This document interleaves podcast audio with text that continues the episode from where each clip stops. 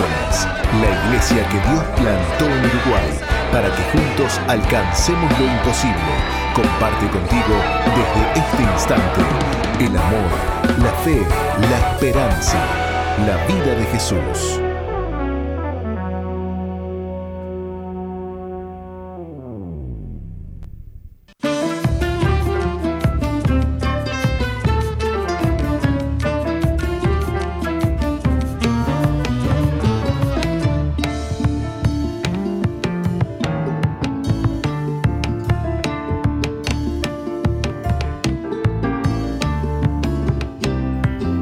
Bienvenidos a Misión Vida para las Naciones, en esta hora desde Montevideo, Uruguay, transmitiendo a través de emisoras asociadas, redes sociales, streaming en vivo. Estamos saliendo y llegando a donde ustedes están, vuestros hogares, trabajos, mm, automóviles, vaya a saber, campo, ciudad y en cualquier parte del mundo a través de las distintas eh, herramientas que tenemos para llegar a través de internet a todos ustedes. Un gusto poder compartir este programa nuevamente aquí en SOE, desde los estudios de SOE, y el programa que pone en el aire la iglesia que le da nombre al mismo y que Dios plantó en Uruguay para que juntos alcancemos lo imposible. Eh, hoy no está el apóstol con nosotros, lo vamos a tener vía telefónica a las once y media para que nos cuente dónde está y qué está haciendo. Eh, y tampoco está Nati, me acompaña hoy Marielita. ¿Cómo estás, Mariela? Dios te bendiga. Quedaste escondidita allí detrás de todo. La... Ahí está, aparece un poquito. Estamos. ¿Cómo estás, Mariela? Bien, bendecida, contenta, después de tanto tiempo que no estoy sentada por este lado. Sí, igual siempre recibo del otro lado, siempre estoy ahí este, o detrás, pero bueno, hoy me tocó estar aquí adelante del micrófono, bendecida, agradecida a Dios por un día hermoso que podemos disfrutar hoy y más que podemos disfrutar del Señor y de su presencia. Así que bueno, aquí estamos para compartir junto a nuestra querida audiencia un día más de victoria. Bueno, ¿por qué no nos saluda un poquito las emisoras asociadas? ¿Qué le parece? Bien, cómo no, ahí vamos. Deme un segundito. Ahí en, amarillo, mire. En amarillo, en amarillo. Aquí está. Bueno, saludamos desde nuestro estudio central de SOE a las emisoras asociadas que ya son preferencia 95.1 FM de Salto, El Lugar 99.1 FM de San José, Piedra Alta 105.5 FM en Florida la FM Centro de Durazno, la 102.7, a nuestros amigos de Argentina a través de Bles 88.3 FM y bueno, y a todos los que nos escuchan en la madrugada retransmitiendo este programa desde las 4 a.m. Un saludo cordial para todos ellos. Bueno, estamos también transmitiendo a través del streaming o a través de la página de MBTV en Facebook y también eh, estamos a través de YouTube. Que nos confirme Mauricio si esto es así, así podemos entrar a los distintos chats, Marielita, para ir saludando a, la gente, ¿no? Eh, más que nada hay que entrar a, Facebook, al MBTV de Facebook. Perfecto. Y hay que ver en qué YouTube estamos, estamos hoy así. Bueno, vamos este, anunciándolo a toda la audiencia. Pueden comunicarse con nosotros al 094-929-717, mandarnos un mensajito, contarnos de dónde nos están escuchando, cómo nos están recibiendo. Y bueno, y, comenzar la comunicación. Vamos a estar hasta las 13 horas compartiendo con ustedes este, eh, este programa. Bueno, Marilita, vamos a dar algunas noticias. Algunas, bueno, no son tan buenas como, como esperábamos. Generalmente las noticias este, no, las noticias de este mundo. Sí, sí, sí, sí. Las noticias de este mundo son complicadas. Vienen flechadísimas. Cuéntenos este, cuál es la primera que tiene Bien, por le cuento el informe de la situación sobre el COVID-19 en Uruguay, extraído de la página eh, del gobierno, que dice que las autoridades sanitarias hacen un especial pedido a la población a reducir los círculos de contacto social eh, el tiempo de las reuniones, el uso permanente de los tapabocas, distanciamiento físico, ventilación e higiene. Sin utilizar medidas restrictivas en la movilidad social, la prevención personal es la única herramienta para reducir el aumento de contagios. De acuerdo a la información proporcionada por el Ministerio de Salud Pública, ayer eh, se llevaron a cabo 3.621 análisis y se detectaron 168 nuevos casos de coronavirus. De los 168 casos, 104 son de Montevideo, 31 de Canelones, 14 de Rocha, 10 de Rivera, 6 de Soriano, 1 de Cerro Largo, 1 de Salto y 1 de San José. En cuanto al trazo epidemiológico, en todos los casos ya se identificaron los contactos y se mantiene el estricto seguimiento epidemiológico. Desde que se declaró la emergencia sanitaria el 13 de marzo, se han procesado 437.520 test y se han registrado 6.024 casos positivos de coronavirus en todo el territorio nacional eh, de ese total, 4.483 ya se recuperaron. Se informó un nuevo fallecimiento por coronavirus en nuestro país. Se trata de un paciente de 82 años de Rivera. Hasta el momento son 78 los, eh, las defunciones por COVID-19 en Uruguay. Actualmente hay 1.463 casos activos, es decir, personas que están cursando la enfermedad. 22 de ellas se encuentran en cuidados intensivos y ninguna en cuidados intermedios. Del total de positivos confirmados, 546 corresponden al personal de salud, 467 de ellos ya se recuperaron, 77 están cursando la enfermedad y dos fallecieron. Los departamentos con los casos activos al día de hoy son 16. Eh, Artigas, Canelones, Cerro Largo, Colonia, Durazno, Florida, Maldonado, Montevideo, Paysandú, Río Negro, Rivera Rocha, Salto, San José Soriano y Tacuarembó. Bueno, eh, se está restringiendo bastante el tema a partir de ayer, del tema, bueno, por, lo menos el tema deportivo, ¿no? Así es. Este, ayer se suspendieron, se suspendió creo que un partido de básquet porque ya estaba por jugarse. Y bueno, los clubes están bastante molestos por todas estas medidas, pero bueno, eh, evidentemente que eh, el, gobierno está, digamos, haciendo uso de prioridades y, dice, bueno, si vamos a priorizar restringir alguna movilidad, hagamos, prioricemos en restringir el, entretenimiento, ¿no? Que es menos, digamos, necesario. Pero bueno, todo esto trae molestias, ¿no? Sobre todo este, en el ámbito del deporte, donde, bueno, hay gente que trabaja también pero bueno, digamos que tenemos dentro de todas las medidas que se pueden tomar contra el COVID, Mariela, tenemos las más este, benévolas aquí en Uruguay. Uruguay todavía nunca ha tenido que tener una, cuarentena obligatoria ni una restricción este, por ley de la, de la movilidad. Pero sí es cierto que nos tenemos que cuidar, sí es cierto que el coronavirus está atenazándonos un poquito más cada día en el sentido de que, bueno, nos va acercando, ¿no? Así, Este, así que, bueno, hay que tener cuidados, hay que andar de tapaboca, hay que tener alcohol en gel, hay que empezar a, extremar este, eh, los cuidados, que creo que fue un poco lo que hicimos al principio, ¿no? Cuando nos enteramos de todo esto y que nos salvó de alguna manera de, de no tener esas cifras en aquel momento, porque fíjate que si hubiéramos tenido lo que tenemos hoy al inicio de la pandemia, bueno, hoy estaríamos hablando de otra de otra de otra cosa, ¿no? Claro. Sí, evidentemente el gobierno está tratando de hacer, en la medida de las posibilidades, de ver, ¿no? Este, como bien decías, Pastor, ver las prioridades, saber qué, qué podemos un poco eh, frenar o cómo hacer para no llegar a la franja roja. Pero hay cosas que me llaman la atención y una de ellas es el transporte público. Sí, bueno, yo, yo no ando en transporte público, pero cuénteme. Claro, el tema. Este, ayer Joana Per con el programa de la mañana habló del tema, inclusive eh, dio unas líneas este, mire, me informó algo que yo no sabía, que hay un 0800, si no me equivoco, corríjame con el 8, 1919, creo que es 0800 1919, este, para que em, sí, para que puedan este, elevar este alguna queja. Claro, alguna queja o no, este, con respecto a parece que, que está estipulado que no pueden haber más de 10 pasajeros de pie.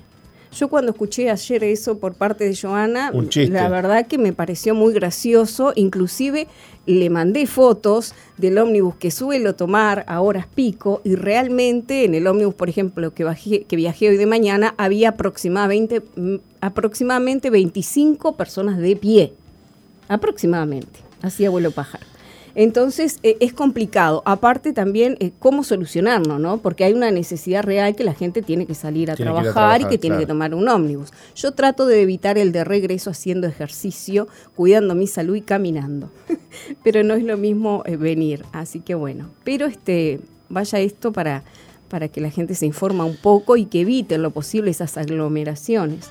Bueno, eh, por otro lado, mejor dicho, por el mismo lado, pero este, otra arista es que bueno, el gobierno está ante el riesgo de que todo esto se descontrole, este, se está restringiendo un poco la movilidad. Por ejemplo, el presidente Luis Lacalle anunció bueno, volver al teletrabajo, restricciones en horarios de bares, eh, prohibición de deportes en espacios cerrados, por lo menos por 18 días para frenar el crecimiento de casos. todo esto ante el riesgo bueno, de que se descontrole eh, la, pandemia. ¿no?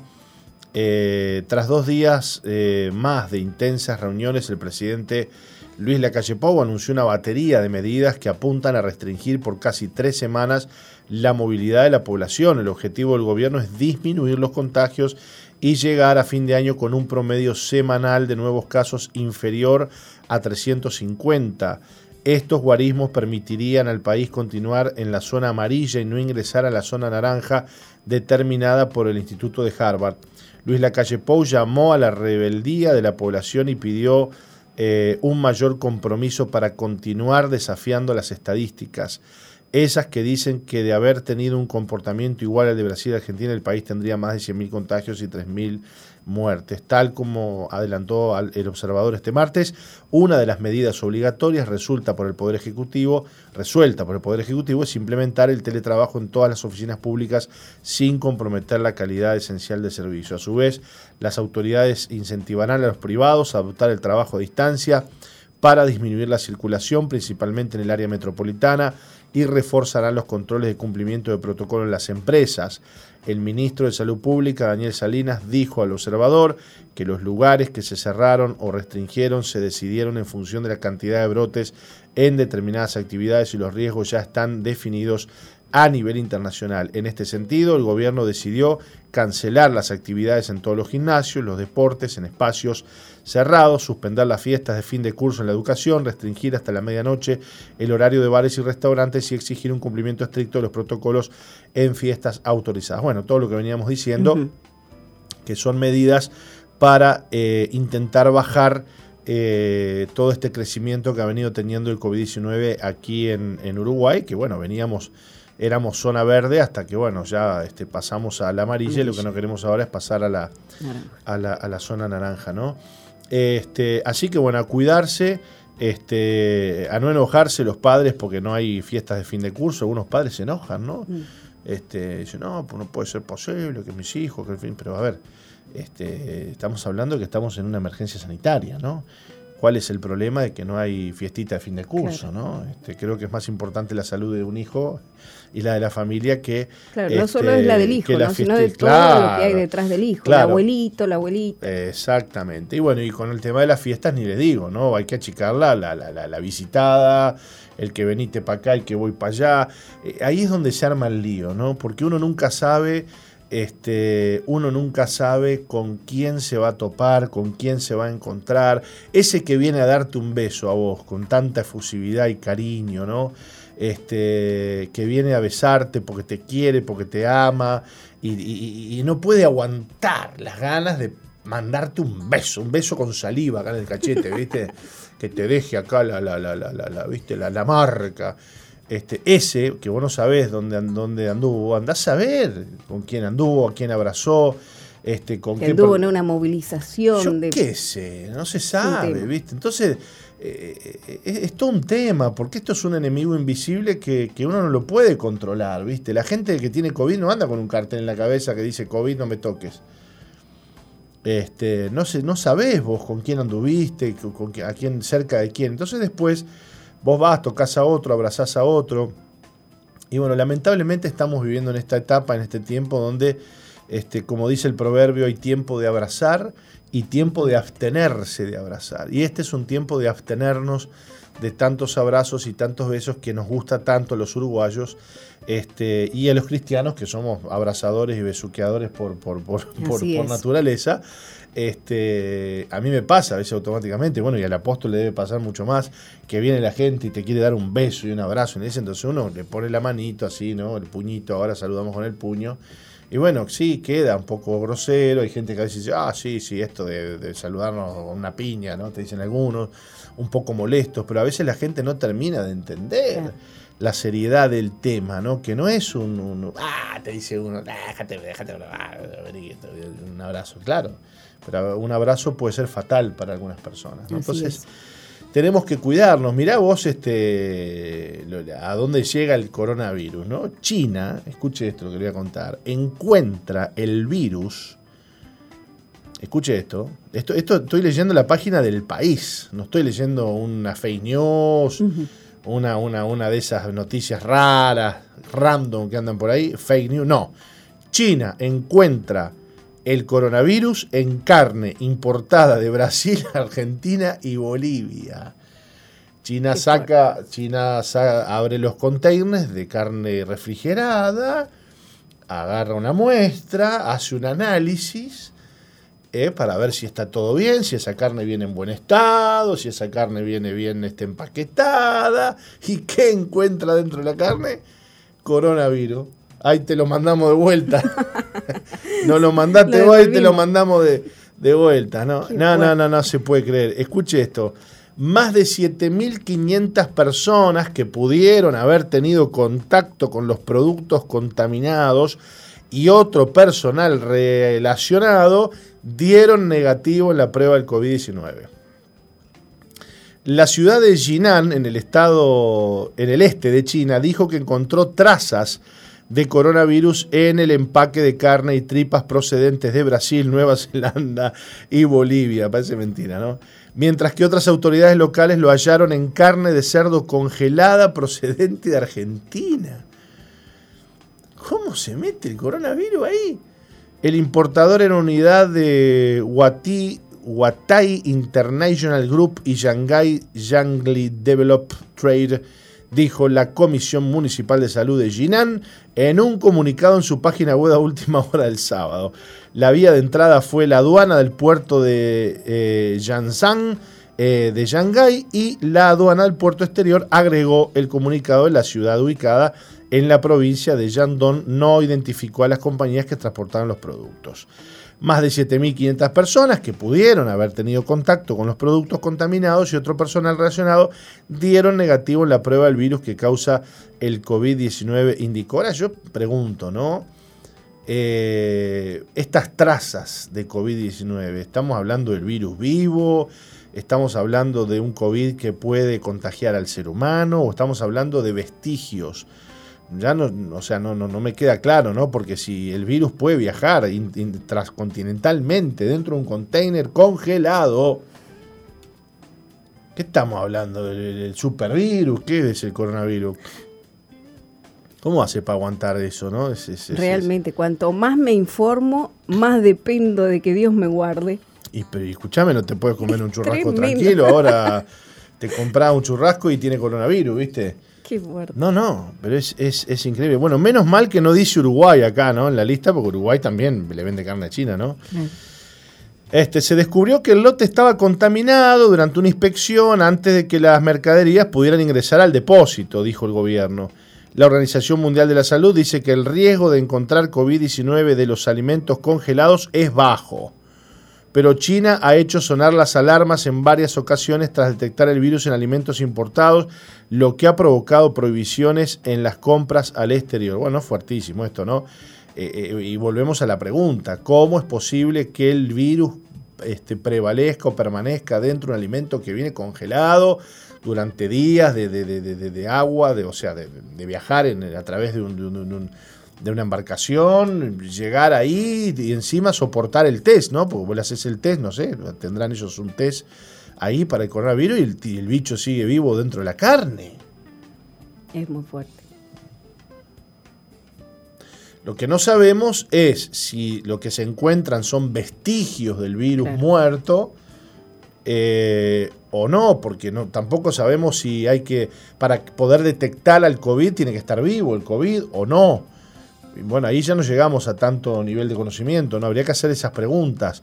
Porque cuando vos decís, se encontró COVID-19 en una este, importación de carne congelada, vos pensás, pero ¿cómo? Eh, ¿Estaba vivo el virus dentro de la carne? Y todo lleva la alarma, ¿no?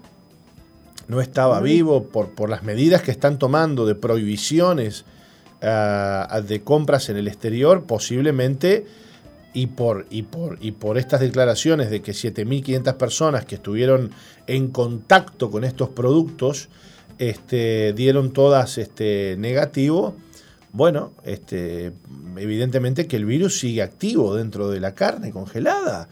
La otra pregunta que nos hacemos es, ¿cómo llega ese virus a la carne? ¿Llega a través de las personas que procesaron la carne? ¿Cómo llegó el virus dentro de la carne? Lo habrán, lo habrán este, contagiado los, los operarios del frigorífico que, que, que, mataron al chancho, que lo, que, lo, que, lo, que lo procesaron y que lo envasaron, porque otra, otra explicación no hay. Este, bueno, no sé, preguntas que uno se hace ante este tipo de noticias que vos decís, una de dos, o los este, métodos que usan para eh, detectar el coronavirus están fallando, ¿no? Y están inventando cualquier cosa y dicen que hay coronavirus donde no lo hay. Una por ese lado. Y la otra es qué alto nivel de resistencia y de, y de contagio tiene el coronavirus. Porque si puede viajar de un continente a otro adentro de una carne congelada, empaquetada, y estamos fritos. Porque ahora lo único que nos falta es que nos digan, mirá, no sabes lo que estás comiendo, te podés comer el coronavirus. Claro. Bueno, terrible, realmente. Terrible, realmente. Eso significa, y, bueno, no queremos asustar a nadie, pero si el virus pudo viajar dentro de un container congelado, eh, ¿qué no podrá viajar dentro de la carne en la carnicería? Obvio. Porque si vos tenés un frigorífico donde hay gente con coronavirus que está matando vacas, ¿no? Terneros, y vos luego vas y compras la carne en la carnicería que tiene coronavirus, si la carne aguantó el viaje a China, ¿qué no va a aguantar el viaje a la carnicería de la esquina? Ensaladita de ahora. No, cocina bien la carne. Es la, la que nos queda pensar. Bueno, gracias a Dios, Uruguay no está dentro de esta lista de países, que son Brasil, Argentina, Bolivia este, que este, importaron dentro de la carne coronavirus. Le mandaron una cepita sudamericana, digamos. Te Saludito. Bueno, mandaste la cepa tuya y te va la nuestra, modificada y renovada para que... Este, ahora, ¿qué lo tiró los chinos, no? Este, están... ¿Cómo detectan? No, no, no. Este, sí, armaron el lío y se cuidan por todos lados, ¿no? cualquier importación que llega del exterior de comida, la procesan, la miden la pasan por sus, sus, sus este, detectores para ver Un qué, sistema de seguridad impresionante. Y no queda otra. Y no queda otra. Eh, bueno, qué tema, este, Marielita, ¿no? La verdad que sí. ¿Le cuento algo? Cuénteme, por favor. En Japón, en tan solo un mes, el suicidio cobra más víctimas que el coronavirus en 10 meses. Bueno, usted sabe que, eh, usted sabe que eh, es fuertísimo lo que pasa en Japón. Realmente yo estaba viendo un documental hace poco de los altos niveles de suicidio que hay en Japón entre jóvenes, sobre mm. todo, que viven solos, que no tienen familia, que no tienen pareja, que no tienen nada, y que aparecen muertos muchas veces este, por alguna sobredosis de pastillas o alguna cosa. Este, realmente los números son alarmantes. Eh, cuéntenos un poquito. Le cuento, eh, Japón supo manejar de manera exitosa la pandemia más que muchos otros países del mundo. Lograron mantener las muertes a causa de esta enfermedad por debajo de los 2.100 desde febrero. Sí. Pero han tenido mayores problemas con el suicidio. La Agencia Nacional de Policía recientemente informó de 2.153 suicidios solo en el mes de octubre. ¿Cuántos? 2.153 suicidios solo en octubre lo que lo convierte en el cuarto mes de aumento consecutivo. O sea, mes a mes esto viene subiendo. Va aumentando. Sí. Esto quiere decir que el suicidio ha matado a más japoneses en un mes que el COVID em, en 10 meses. Los expertos consideran que el aumento de suicidio se debe mayormente a los problemas económicos y sociales provocados por la pandemia. Solo en 2020 más de 17.000 personas se han quitado la vida en Japón. ¿Escuchó? 17.000 personas se han quitado la vida. La psiquiatra eh, Chiyoko Ueda señaló en una declaración reciente que la angustia eh, de salud mental debido al coronavirus ha sido evidente en su clínica. La situación de quedarse en casa ha trastornado mi vida. Mis hijos y yo no nos llevamos bien, dijo uno de sus pacientes. Las autoridades japonesas han aumentado sus esfuerzos por combatir este problema creciente de suicidio. Para esto implementaron líneas directas y redes sociales para asesorar a las posibles víctimas de suicidio. Necesitamos confrontar seriamente la realidad, dijo el portavoz del el portavoz gobierno en jefe. Japón, así como muchos otros países del planeta, están lidiando con una nueva epidemia que parece ser igual de agresiva y silenciosa que el COVID, y son la depresión y el suicidio. Expertos estadounidenses informaron a principios de año que la pandemia podría causar problemas de salud mental debido al desempleo, la falta de contacto social y otros factores estresantes. En contraste con esto, diversos líderes y ministerios están esforzándose por llevar un mensaje de esperanza y fe a miles en medio de la pandemia para recordarles que aún queda mucho por vivir y disfrutar. Bueno, ¿cuánto tenemos que hacer los cristianos eh, en este sentido, no? Traerle esperanza a la gente. Ayer en la reunión de líderes este, compartíamos sobre, sobre esto, ¿no? Eh, que hay que predicar, que este es un tiempo donde la gente necesita oír el amor de Cristo, necesita oír de la esperanza del Señor, necesita oír la palabra de Dios. Y esa esperanza se encuentra este, en, el Evangelio, Mariela, en las buenas noticias. Eh, que solamente el Evangelio tiene para, para nosotros, que son el amor con el que Dios nos ha amado, que son el perdón de nuestros pecados, que es la vida abundante que Cristo nos ha prometido y que no radica esa felicidad en los bienes que poseemos. La felicidad del hombre no está en los bienes que posee. Fíjate vos cuánta gente que, no solamente gente que es pobre o necesitada económicamente tiene problemas de este tipo, ¿no? La gente también de dinero se deprime, eh, tiene, comete suicidios, este, bueno, y sufre de soledad. Queda bien claro que no es el dinero el que da la felicidad, María. Así es. Bueno, muy bien, vamos a, irnos a una pausita. Eh, ahora en unos minutitos nada más vamos a estar en contacto con el apóstol este, para que nos cuente dónde anda, qué es lo que está haciendo. Así que no se vayan, ya volvemos. No cambies la sintonía. Enseguida regresamos con Misión Vida.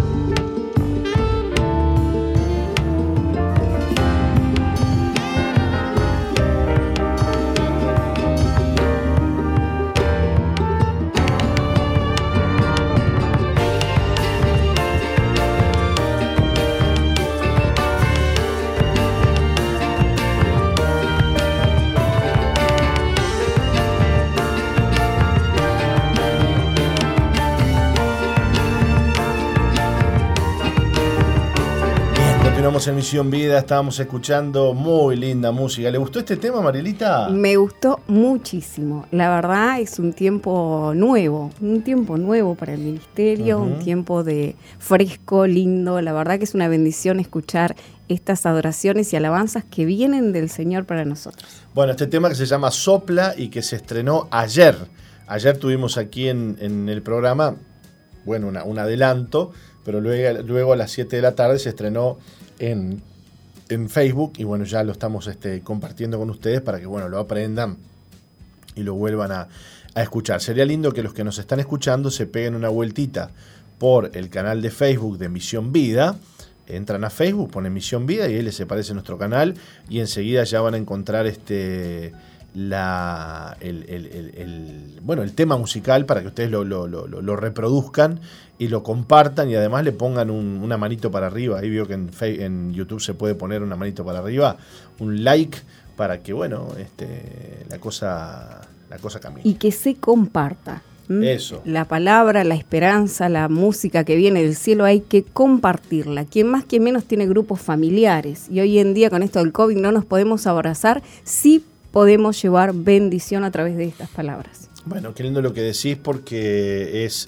bien importante y bien necesario que compartamos, a veces compartimos tantas cosas, Mariela, este, que, que no sirven para nada. Bueno, compartamos buena música, compartamos eh, mensaje, compartamos vida, compartamos fe, que tanto hoy se necesita. ¿eh? No, usted nunca sabe lo que puede suceder eh, detrás del hecho de que alguien escuche una, una canción.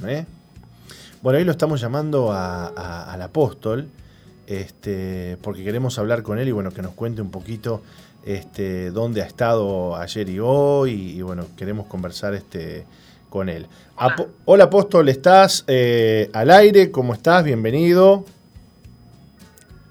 Hola, ¿qué tal, Martín? ¿Cómo estás, apóstol? Estoy bien, en viaje de regreso a Montevideo, después de haber estado lunes y martes afuera. Estoy en una estación de servicio buscando donde no sople el viento se te escucha bárbaro. Poder ¿eh? hablar ¿Se escucha bien? Sí, se escucha perfecto. Bueno, este, bueno, contarles que tuve que viajar a Rivera.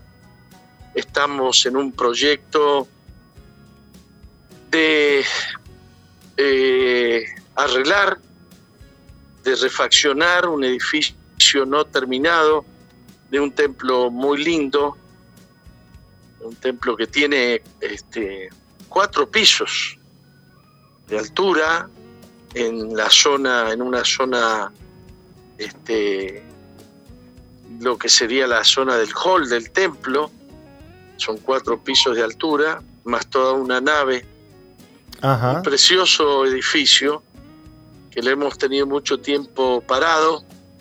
Y bueno, estamos estamos tratando de reflotar la idea de, refaccionar parte del templo, porque está todo, todo hecho, pero todo crudo, ¿no? Claro.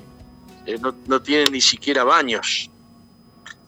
Y bueno, se dio la, la encrucijada de que el pastor Jesús se fue a Brasil y nos quedamos, digamos, al frente de, de esta congregación que ha quedado un poco eh, maltrecha. Cuando un pastor se va, las ovejas no saben qué hacer.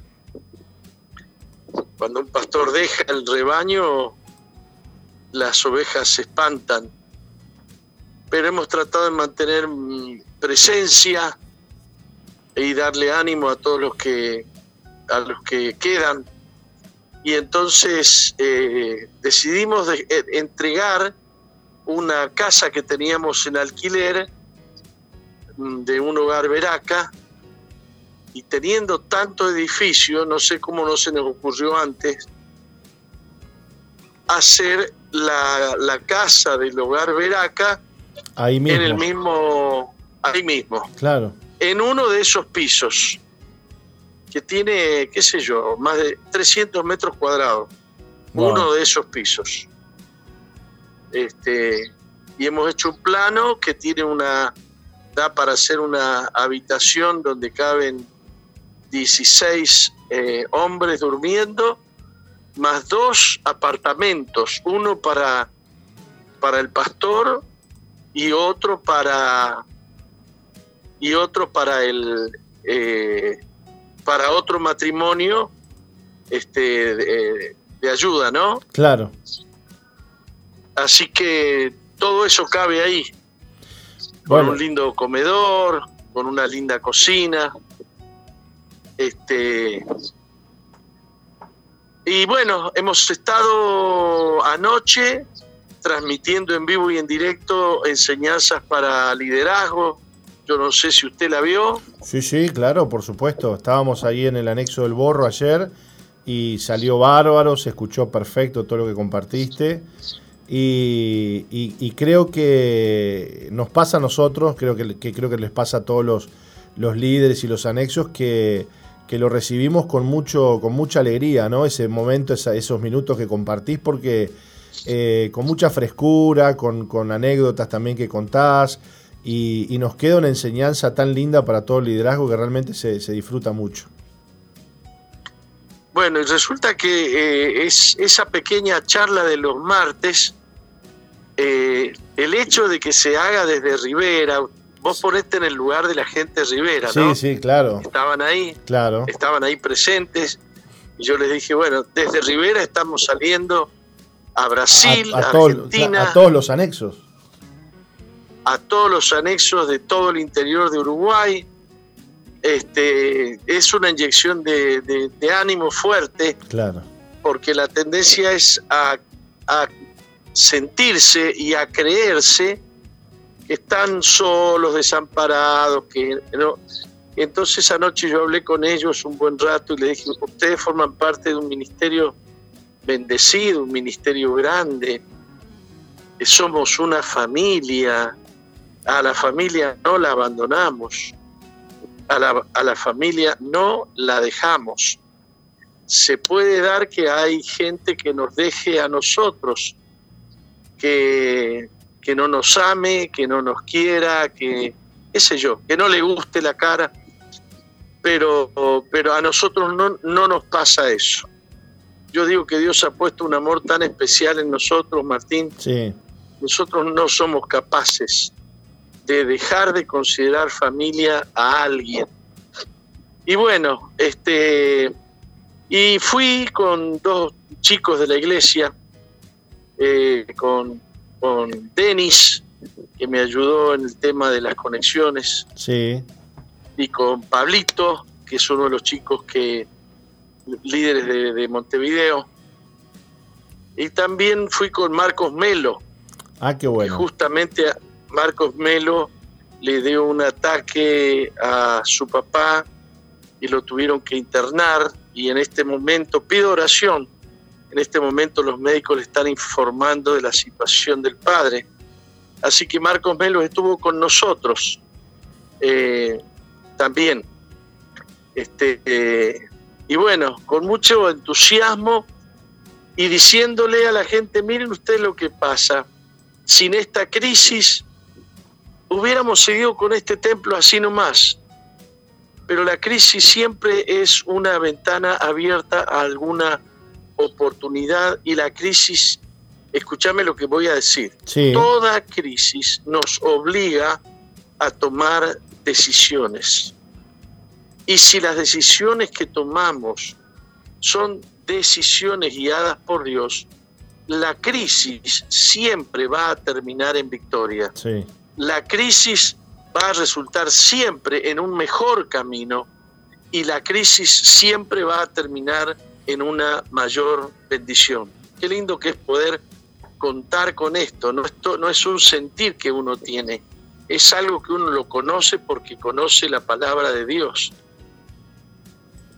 quien conoce la palabra de Dios sabe que esto es así.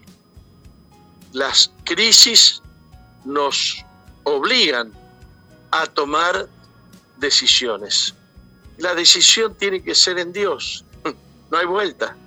En otras palabras, Dios mismo provoca crisis para empujarnos a tomar decisiones es una enseñanza extraordinaria esta. que ¿Cómo, la ves vos? Y bueno, que, a los que aman a Dios todas las cosas les, les terminan ayudando a bien, ¿no? Porque a veces el diablo quiere aprovechar la crisis para destruirnos, pero eh, si la confianza está puesta en el Señor, la crisis se transforma en una bendición, en una mejora. Así es. Eh, yo no diría que la crisis se transforma en una mejora, sino que la crisis promueve la mejora. Claro. O redunda en. Este. Eh, perdón, perdón, me estaban interrumpiendo. ¿Me, ¿Qué dijiste último? No, que claro, que termina, termina en una mejora, en una bendición. Sí, señor. Sí, señor. Eh, todos los días tenemos que tomar decisiones y a veces hay decisiones que las postergamos, pero por tanto tiempo, tanto tiempo. Yo no sé si te ha pasado, que vos decís, tengo que hacer esto, uy, lo tengo que hacer, ay, lo tengo que hacer. Sí. Ufa, no lo hice, y no lo haces, y no lo haces. Un día viene una crisis y tenés que tomar la decisión. Sí. Yo creo que tenemos que agradecerle a Dios por, por las crisis. Sí. Este, esperar en Él, esperar en Él. Yo le digo a los hermanos, miren, no tengo un pastor para mandarles por ahora. No, no sé a quién mandarles. Pero sé que estamos en manos de Dios. Sé que Dios nos guía en medio del valle de sombra y de muerte. Eh, bueno, le cuento una anécdota. Sí. Eh, tenía yo en la mira uno de nuestros pastores eh, para mandar a Rivera, que, que, que manejó muy bien una crisis en otra de nuestras iglesias, que la iglesia está muy contenta, fortalecida. Y yo dije, este es un tipo especial para manejar eh, eh, una crisis. Lo mando a Rivera. Y él me había llamado y me dijo, pastor, si me necesitas, contá conmigo. Este, entonces, ahí estaba. Pero el tema es que volvíamos a dejar en crisis a la, a la iglesia que él había levantado. ¿Me estás entendiendo? Lo voy entendiendo. Entonces ayer me llama y me dice, pastor, te tengo que decir que podés contar conmigo. Pero cuando veo la gente de esta otra iglesia que han olfateado algo, dice, no nos vas a dejar, no te vas a ir, qué sé yo, qué sé cuánto. Pastor, se me parte el corazón, me dice, se nos parte el corazón, no podemos abandonar a esta gente. Así que contá conmigo, pero no cuentes. Entonces yo le digo, bueno, este, eh, yo, yo estoy muy contento con el sentir que él tiene. Estoy muy contento. Le digo, pero imagínate cómo estoy yo, porque a mí se me parte el corazón por las dos iglesias. Claro. Este, si, si, si arreglo uno, de una desarreglo la otra. Por eso yo pido a la gente que nos escucha que oren. El Señor Jesús dijo que oremos al pastor de la mies para que envíe obreros a la mies, porque la mies es mucha y los obreros son pocos. Este, entonces eh, necesitamos abocarnos a formar más líderes, a formar más pastores y a pedirle a Dios que nos ayude, porque siempre hay pastores que faltan, siempre faltan pastores. No es, no, no, no- ni siquiera porque hemos hecho las cosas mal, simplemente porque la Biblia dice que oremos al pastor de la mies, porque la mies es mucha y los obreros siempre escasean. Así que bueno, este, no sé si se te ocurre preguntar algo. No, este, te estoy escuchando atentamente y, y bueno, pienso en, en- lo que decías recién, ¿no? Cómo Jesús hizo esas declaraciones siendo Jesús, ¿no? Este, y que la necesidad de obreros es un tema que, que siempre está presente por la magnitud que tiene la obra de Dios, ¿no? Claro. Y, y por causa de aquellos que, que aflojan. Porque hay gente que toma el arado con mucho entusiasmo, mira para adelante y cuando la cosa se le pone pesada, sueltan el arado, miran para otro lado. Siempre hay gente así. Siempre hay gente así. Este, pero bueno, la obra es de Dios. Sí, Señor. Eh, y Dios la sustenta. Y nosotros somos humildes obreros. Así que ayer durante todo el día estuve, este, durante todo el día estuve haciendo compras de materiales y dando indicaciones de la obra, que no nos alcanza el día para, para eso. Y terminamos comprando, hemos comprado este, unos cuantos materiales y ya hemos dejado en vista otros que se van a comprar en las próximas semanas. Te cuento que una de las cosas que tenemos que hacer es en el último piso de arriba poner un techo, eh, porque cuando llueve nos, nos Inunda abajo. pasa a los otros tres pisos de abajo. que es donde estás edificando. Que es donde queremos hacer el, hogar Veraca. Claro, Entonces, no podemos hacer el hogar Veraca si no hacemos primero el techo. Claro.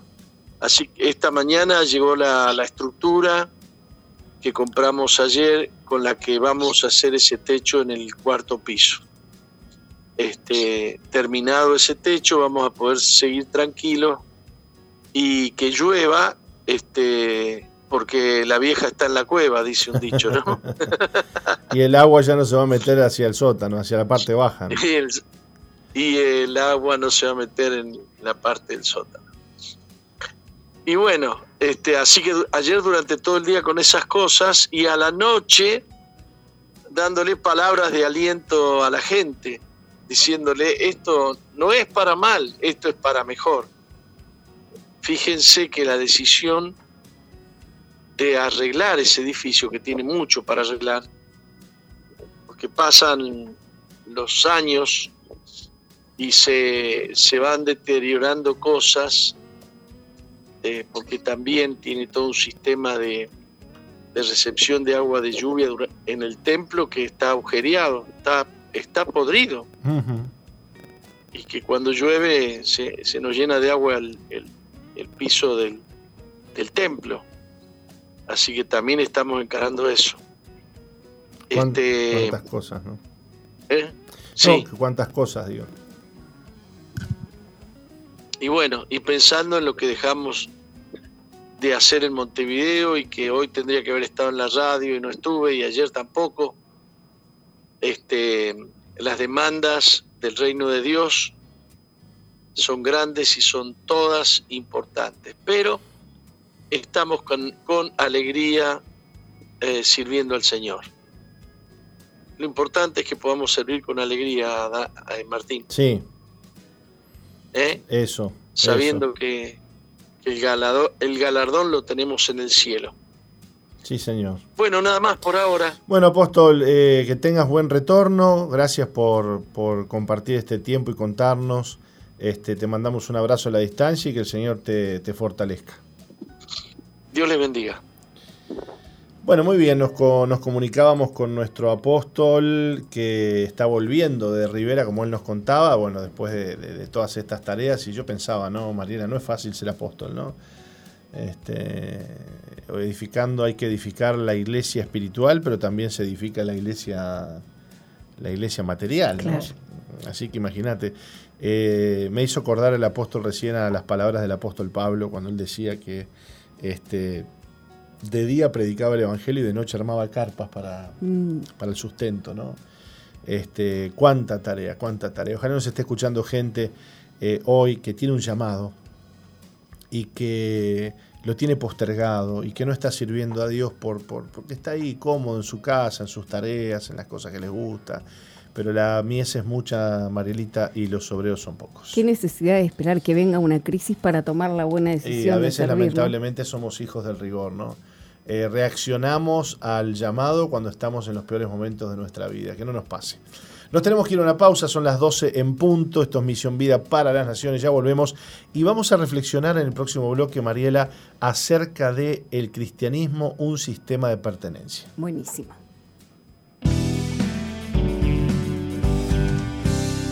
En mi juventud, el amigo no era un amigo solo por dar un me gusta en una red social. Para construir una verdadera amistad se requiere intimidad, confianza y respeto. Los que realmente buscamos amigos no solo esperamos una conversación amena y disfrutar del sentido del humor mutuo, sino deseamos tener la posibilidad de ser sinceros, desnudar el alma y mostrar quiénes somos sin temor a que la otra persona desee escapar. Los amigos no desaparecen cuando las cosas se ponen oscuras, ni te juzgan cuando has errado por décima vez. Los amigos te calman, te miran a los ojos, se conectan con tu dolor y te acompañan. Lo que sostiene una buena amistad es que estemos dispuestos a permanecer juntos en todo momento. Le habla Sixto Porras de Enfoque a la Familia. Visite enfoquealafamilia.com.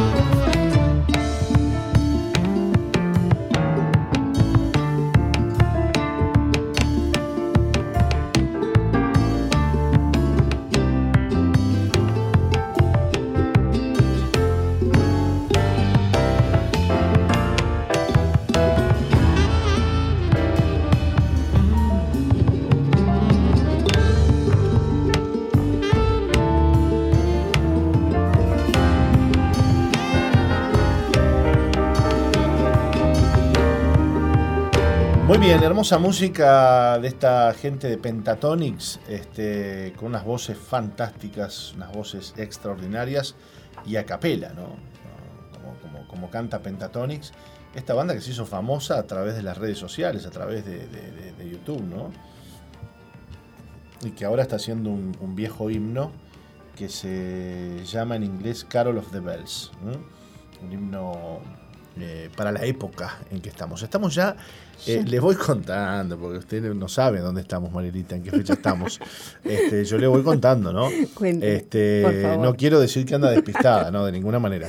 Eh, estamos a 2 de diciembre. Tremendo. Estamos a 2 de diciembre. Es que se nos fue el año volando, bueno, menos mal este 2020 que bueno, este, va a quedar en la memoria del mundo entero, ¿no? El 2020 hay por ahí unos memes fantásticos este, circulando acerca de, todo lo sucedido en este año, de las cosas que, no hay nada más, no, sé si quedará alguna cosa por, suceder, pero bueno, eh, estamos terminando un año agradecidos, estamos terminando un año eh, sabiendo que estamos en las manos del Señor, estamos terminando un año eh, declarando que en las manos del Señor tenemos fe, tenemos esperanza y que nada eh, que venga nuestra vida nos va a poder destruir si Dios lo, si Dios, eh, lo permite. Bueno, y si, y si nos pasa lo, lo, lo, que nadie quiere, que es morir, ¿no? Porque vamos a decir la verdad, este, ¿a qué le teme el mundo? Y le teme a la muerte, Y por el temor a la muerte, el diablo tiene al mundo bajo, bajo oscuridad y bajo, bajo opresión, ¿no? Entonces ese temor a la muerte lleva al hombre a pensar así, bueno, comamos, bebamos, pequemos, hagamos esto, lo otro, porque total mañana moriremos.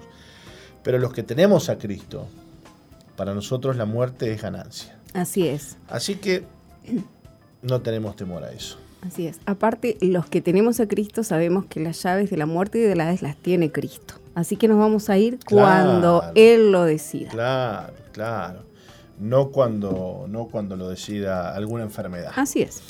Bueno, Marielita, ¿tienen un mensaje por allí? ¿Ya sabemos dónde estamos transmitiendo en vivo el programa? Estamos transmitiendo por muchos lados. Estamos transmitiendo en soy.com.uy. No, pero no le hablo de las emisoras asociadas. El, el live. El, lab, el, live, el live. Estamos haciendo el live Está por en MBTV. Sí. Sí, nos encontramos en MBTV. Ese es el YouTube de el de YouTube Misión Vida. de Misión Vida. ¿Tenemos algún mensaje ahí? aquí nos ha escrito eh, Elsa Murici. Sí. Buenos días, bendiciones desde Reconquista Argentina. Epa, un saludo. Un saludo grande.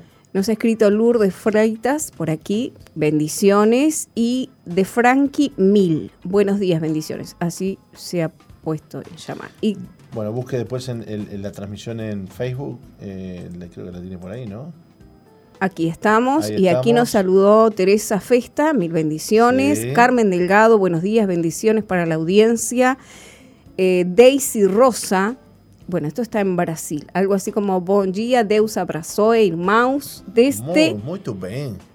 Igreja Misión Vida de Brasil. y después Misión Vida... Misión Vida. ah, bueno. Vida, vida, algo así. y José a ver que se me fue. Yo hablo en portugués como usted en griego. Ahí está. José Richard Saracho nos dice buenos días, bendiciones. Bueno, muy bien, estamos eh, transitando por, por Zoe, nos comunicamos hace unos minutos con el apóstol. Y, bueno, y ustedes también, si quieren, nos pueden mandar un mensajito de WhatsApp al 094-929-717. Y si tienen algún motivo de oración, nos pueden mandar un mensajito al 095-333-330. A este teléfono, Pastor, le cuento que también se pueden inscribir para el último encuentro del año. Bárbaro, ¿Mm? bárbaro que va a ser este próximo viernes 4 al domingo 6, online. ¿Quiénes tienen que participar del encuentro, María? Y participan todos los que quieran tener un encuentro con el Señor. Sea que recién lo empezás a conocer o sea que hace años que estás en el Evangelio, pero bueno, quizás necesitas cargarte las pilas y qué mejor que un retiro con el Señor para hacerlo terminando este 2020. Te podés inscribir con tu pastor, con tu líder en los grupos amigos, ¿sí? O enviar un mensajito al WhatsApp al 095-333-330. Bueno, eh, eso lo dejamos para el, para el próximo bloque. Eh, igual nos tenemos que ir a una pausa en breve, breve, breve, dos minutos, pero por lo menos quiero leerles lo que dice Romanos 15, 6. Todos ustedes podrán unirse en una sola voz para dar alabanza eh, y gloria a Dios, al Padre, nuestro Señor Jesucristo. Esto es eh, una nueva versión traducción viviente o versión traducción viviente. todos ustedes, se traduce así este texto, ¿no? podrán unirse en una sola voz para dar alabanza y gloria a Dios el Padre de nuestro Señor Jesucristo. Por lo tanto, acéptense unos a otros, tal como Cristo los aceptó a ustedes, para que Dios reciba la gloria. Eh, digamos que hay solo dos maneras de entrar en una familia. Podemos nacer en ella o puede ser adoptado por ella. Si haces las dos cosas, eh, perdón, Dios hace las dos cosas por ti. Se llama nacer de nuevo y se llama ser adoptado en la familia de Dios. Y esas dos cosas, tanto nacer en la familia y ser adoptado, las hace Dios.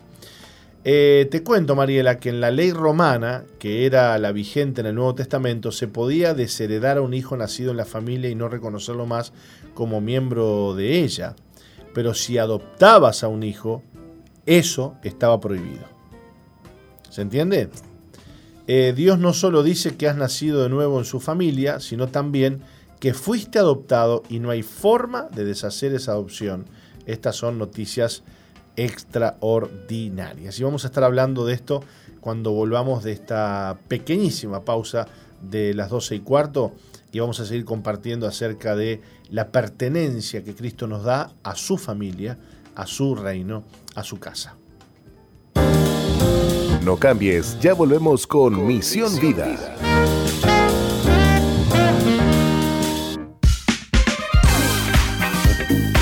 Misión Vida, ahora más 2.0.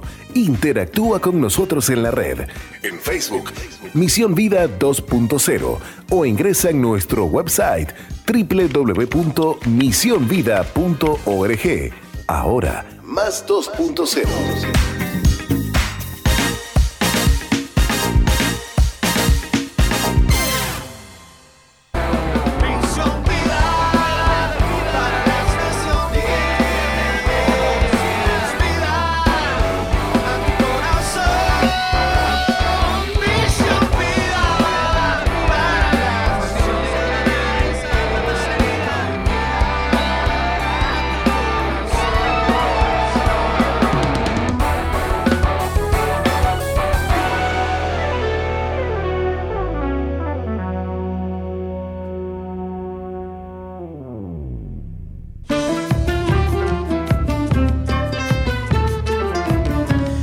y antes de irnos a esta breve pausa, estábamos este, comenzando a reflexionar en este tema de que Dios, a través de la adopción, a través de Cristo, nos ha hecho parte de su familia. Ser parte de la familia de Dios es un acto del amor divino. Eh, y qué lindo es saber esto. Eh, Dios tiene una familia, Mariela, Dios tiene una descendencia, Dios tiene hijos, y no todos son hijos, ¿no? Porque eh, a veces escuchamos algunos, algunas personalidades públicas, algunas personalidades religiosas, que por ahí dicen, aún el Papa mismo creo que ha dicho en alguna oportunidad, dice, bueno, todos somos hijos de Dios, queda poético, ¿no? Este, queda bonito, queda, queda agradable, pero en realidad no todos somos hijos de Dios. Sí todos somos criaturas de Dios, pero no todos somos hijos de Dios. La Biblia es clara cuando dice a todos los que le recibieron, a los que creen en su nombre, a estos le dio potestad de ser hechos hijos de Dios. Y cuando una persona cree en Jesús, cuando una persona cree en, el Señor y le acepta a Mariela, a partir de ese momento esa persona es adoptada en la familia de Dios y a partir de ese momento eh, esa persona forma parte de esa familia de la cual antes por supuesto no era parte. Así es. ¿Mm? Entonces fíjate vos cómo Dios nos da ese, ese, sentido de pertenencia, ¿no? La Biblia dice, somos aceptos en el amado. ¿Quién es el amado? El amado es Cristo. Entonces, somos aceptos en Él, somos aceptos en ese Dios que ha dado su vida por nosotros. Cristo ha hecho posible que seamos aceptados, la sangre de Cristo ha hecho posible que seamos aceptados por el Padre en su familia, en su reino, en su casa. Así que a partir de ahora, a partir del día en que tú comenzaste a creer en el Señor, a partir de ese día te transformaste en parte de la familia de la fe. Ya no sos una persona cualquiera, no importa tampoco qué historia tenga tu apellido, qué historia tenga tu casa, qué historia tenga tu familia, todo eso pasa a ser eh, irrelevante ante, ante el hecho de que ahora eres un hijo de Dios. ¿Cuántas personas, de hecho, Mariel, el día que le dijeron a su familia, soy cristiano, los echaron de su casa? ¿Cuántos hay que siendo musulmanes o siendo asiáticos eh, le han dicho a su familia, eh, o, judíos también, eh? la historia de Benny este, es la historia de un niño, que un joven que se convierte a Cristo en una familia judía y los padres lo, lo, echan de la casa, ¿no? por haberse hecho cristiano. Entonces, cuando Cristo te hace parte de tu familia, y bueno, recibís la bendición más grande que un ser humano puede recibir. Pero también se levantan guerras, ¿no? Es que ser parte de la familia de Cristo es una gran bendición. Y vos tenés que saber que Jesús, número uno, no abandona a su familia. ¿eh? Eh, yo vengo de una familia de, múltiples abandonos, ¿no? Mi, abuelo abandonó a sus hijos, este, bueno, de hecho mi esposa también este, sufrió el ver cómo su padre se iba con otra mujer a formar otra familia, este, cuántas cosas, ¿no? Y si la audiencia que nos escucha, Mariela, también tiene sus historias de ver eh, padres o madres abandonando a sus hijos. Pero qué lindo es poder decirte hoy que Dios no abandona, que Dios no abandona, que ser parte de la iglesia no es una cosa circunstancial. Vos podés este, ser de un club y bueno, mañana no te gusta el club, te vas a otro club, ¿sí o no? Claro. Eh, ¿Cuánta gente que de repente era de Nacional y hoy es de Peñarol? Y le dicen vendidos, un montón de cosas. Y bueno, vos podés hacer, o con un partido político, ¿no? ¿Cuántos políticos hay que eran de, un partido político y están con otro partido político? Eh, levantaban la bandera del Frente Amplio acá en Uruguay y hoy están con los blancos, y viceversa, o blancos que están con el Frente. Porque uno puede cambiar de, política, de, cuadro de fútbol, puede cambiar eh, de un montón de cosas. Pero lo que no puede cambiar una persona es cuando es parte de la familia de Cristo. Eso es, eso es algo que no se cambia. Eso es algo que no, que no se pierde. El día que vos le diste tu vida a Cristo, eso es algo que hiciste para toda la vida. eh, cuando una persona no entiende esto y, todavía no, no, no, no, experimenta este sentido de pertenencia, la pregunta es, ¿realmente será parte, no? ¿Realmente será parte aquel que todavía no entiende? Aquel que todavía no comprende, aquel que puede todavía elegir y decir, bueno, no sé si voy a ir a la iglesia, no sé si voy a seguir a Jesús, no sé si voy a servir a Dios. Eh, bueno, si todavía tenés esas dudas, la pregunta es, ¿sos parte vos de, la, familia de Cristo? Porque alguien que es parte de la familia de Cristo no se hace esa pregunta, ¿no? Claro. Yo este, creo que el tema... A Dios y le sirve. Yo creo que el tema este de pertenecer eh, también tiene que venir necesariamente como todas las cosas que recibimos en Cristo y es a través de una revelación. ¿no? de una búsqueda y de una revelación de entender qué es el cuerpo de Cristo. ¿ah? Eh, si no entendemos qué es el cuerpo de Cristo y pensamos que son diferentes denominaciones con una creencia en particular y no lo vemos como un sistema de pertenencia donde realmente estamos arraigados, donde nos vemos que, que, Él es la vid y que nosotros estamos ahí juntamente con Él y que Él nos plantó en ese lugar. Eh, creo que pasa un poco por entender realmente qué es la familia de Dios, que es ser un hijo de Dios.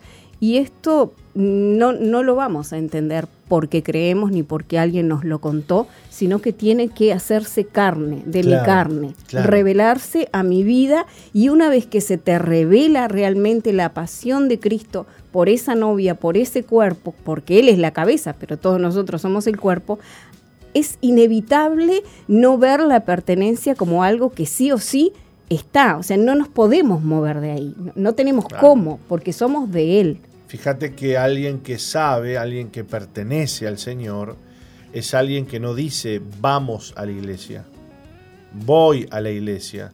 No, Él sabe que es la iglesia, Él es la iglesia, es parte de la iglesia, la, es parte del cuerpo de Cristo. Eh, ser, ser de la familia del Señor y, haber nacido de nuevo no es algo que uno practica, no es algo que uno ah, puede escoger de sí o no, es algo que uno es. Parte de la naturaleza divina. Chao. Y cuando Cristo entró a tu corazón, eh, te injertó en el olivo, en el olivo original que es Israel y estamos injertados allí y somos parte del reino de Dios, somos parte de su familia. Si vos te estás sintiendo solo en esta hora, tú tienes que saber que no estás solo, que el Señor es tu Dios, que Él es tu Padre, que Él es tu defensa, que Él es tu, eh, tu, tu consuelo, que Él es tu fortaleza, que Él es tu proveedor, que Él no abandona a los que ha tomado por hijos. Claro, sí, podrás cometer errores y tener defectos, has pecado, te apartaste del Señor, pero el Señor te sigue amando. Esto como, le, como pasa con una familia, ¿no? El hijo, bueno, eh, eh, lo criaron los padres, le dieron todo, qué sé yo qué cuánto, y se transformó en un delincuente y hoy está preso ese hijo. Y bueno, pero ahí va la madre, lo visita, le lleva cosas, lo ama al hijo, porque es su hijo. Porque el amor es incondicional. Eh, no cambia el hecho de que sea un delincuente, no cambia el hecho de que sea hijo.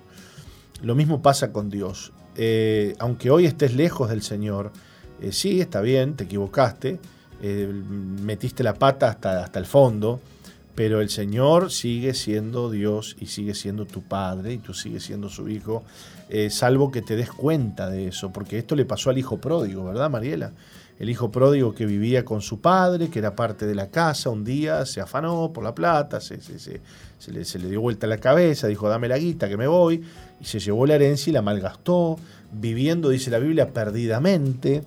Y después que se gastó todo, tuvo hambre, no tenía más plata, fue, se puso a cuidar cerdos, a apacentar cerdos y, y deseaba comer las algarrobas que comían, pero dice que nadie le daba y empezó a pensar y empezó a valorar lo que había perdido. Y decía, ya en la casa de mi padre, muchos jornaleros hay, decía, y todos comen y todos tienen alimento y todos están bien. Ya sé, dice, voy a ir y voy a decirle a mi padre que por lo menos me deje laburar de, de jornalero. ¿no? Aprendí la lección, prefiero estar de jornalero de mi padre y no estar este, acá cuidando cerdos. Y cuando llegó a la casa de su padre, le dijo, papá, este, he pecado. contra el cielo y contra ti. No soy digno de ser llamado tu hijo. Eh, hazme como a uno de estos tus jornaleros. Ponme a trabajar con ellos. No quiero ni siquiera ser hijo. Tratame como un laburante, como un, como un este, siervo más. Y el padre lo miró, este, le puso un vestido nuevo, le puso calzado nuevo, le puso un anillo en su dedo, señal de pacto, y mandó matar al becerro gordo, ese que se mata en una fiesta de esas, ahora el primero de enero, ¿viste? Este, claro, esa que se mata en Navidad. Y el padre dijo, no, lo vamos a matar hoy, porque hoy el que estaba muerto volvió, mi hijo ha vuelto, este, y vamos a celebrar. Y el hijo quedó estupefacto de ver la misericordia del padre. Eh, de cómo él no era digno de ser hijo, pero el padre seguía llamándolo hijo y seguía tratándolo como hijo. Y de eso se trata la pertenencia, Mariela. De que a pesar de que yo no merezca lo que soy, lo que Dios me ha dado, no merezca la, la condición que tengo, aún delante de los ojos de Dios sigo siendo su hijo. Dios no me abandona, Dios me ama y Él quiere lo mejor para mí. Ojalá nos esté escuchando un hijo pródigo, ¿no, Mariela?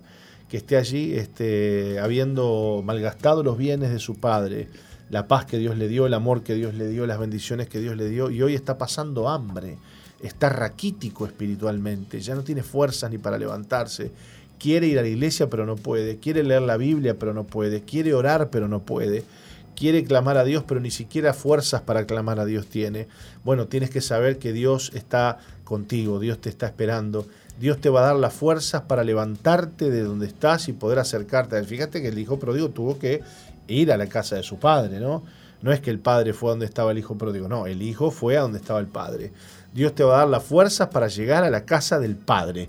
Y allí Dios va a renovar su pacto contigo y te va a hacer saber que Él es fiel, aunque tú eres infiel, aunque tú le has fallado, Dios sigue siendo fiel. Qué linda manera eh, esta de terminar el año, Mariela, este mes bisagra en el que se lleva un año, en el que viene otro. Qué linda oportunidad que tenemos de volvernos a Dios. Ojalá me esté escuchando alguien que tiene que ir a un encuentro, que tiene que decir, bueno, yo voy a hacer algo, voy a a un encuentro, anotate en el próximo encuentro que vamos a tener eh, podés hacerlo a través del 095-333-330. Poné, yo soy fulano de tal, quiero anotarme para el próximo encuentro. Dale que tenés tiempo, estamos a miércoles hoy y tenés tiempo aún de anotarte. Así que este, a, no, a no bajar los brazos y saber que Dios está con nosotros, Mariela. Así es. Y a no pensarla tanto a no pensarla tanto y tomar decisión. El día es hoy, hoy es el día de la visitación de, Dios en tu vida, así que eh, nadie es digno. Jesús eh, fue el que pagó el precio para que eh, pudiéramos rendir nuestra vida delante de Dios. Así que bueno, toma la decisión y anotate hoy mismo. Vamos a una pausa musical, Mariela, y volvemos para continuar con el programa y nos vamos acercando ya al testimonio del día de hoy. Sigue al apóstol Jorge Márquez en su fanpage en Facebook, Jorge Márquez.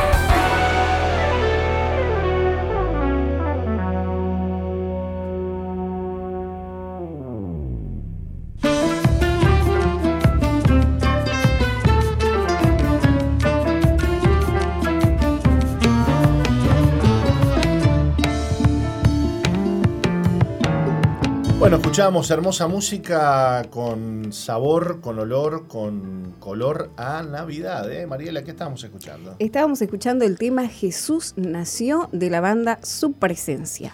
Bueno, ¿qué me cuenta del tema que estábamos eh, compartiendo antes de irnos a, la pausa? Del tema de la familia de Cristo, del tema de eh, ser parte eh, de esa familia. ¿Qué, ¿Qué comentario me puede hacer?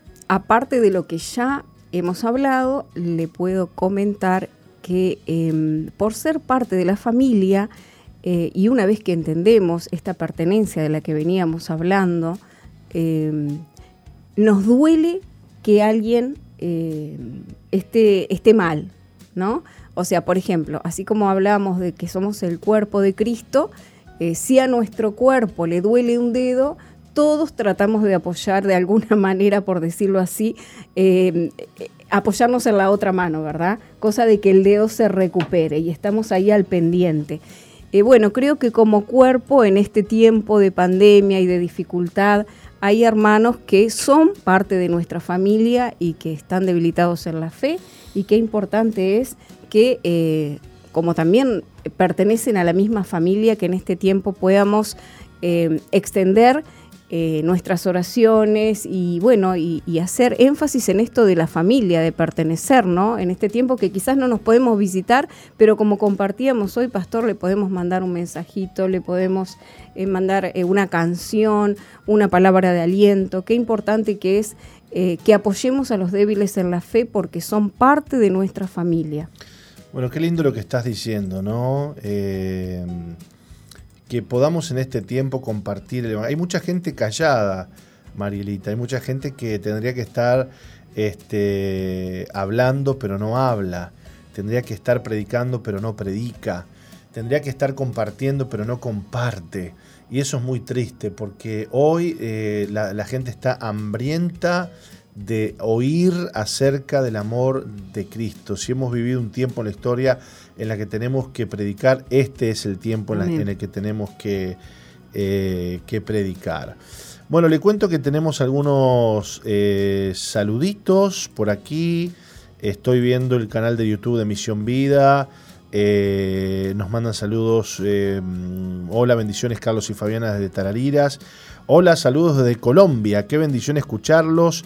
Estoy cortando material para unos pantalones y escuchándolos. Saludos al Pastor Márquez y ánimo. Qué lindo. Gracias, Sandra Bayona. Eh, Dios le siga bendiciendo. Amén. Espero más adelante ir a su país y al templo. Bendiciones, nos dice Sandra. Eh, bendiciones de Durazno. Abrazo. Saludos, bendiciones, Gustavo Acosta. Eh, Gustavo Kutza. Bendiciones. ¿Kutza es el apellido o está en un ómnibus de Kutza? Debe estar en Kutza porque al lado dice Gustavo Acosta. Bien. Amén. Fiel es quien hizo la promesa.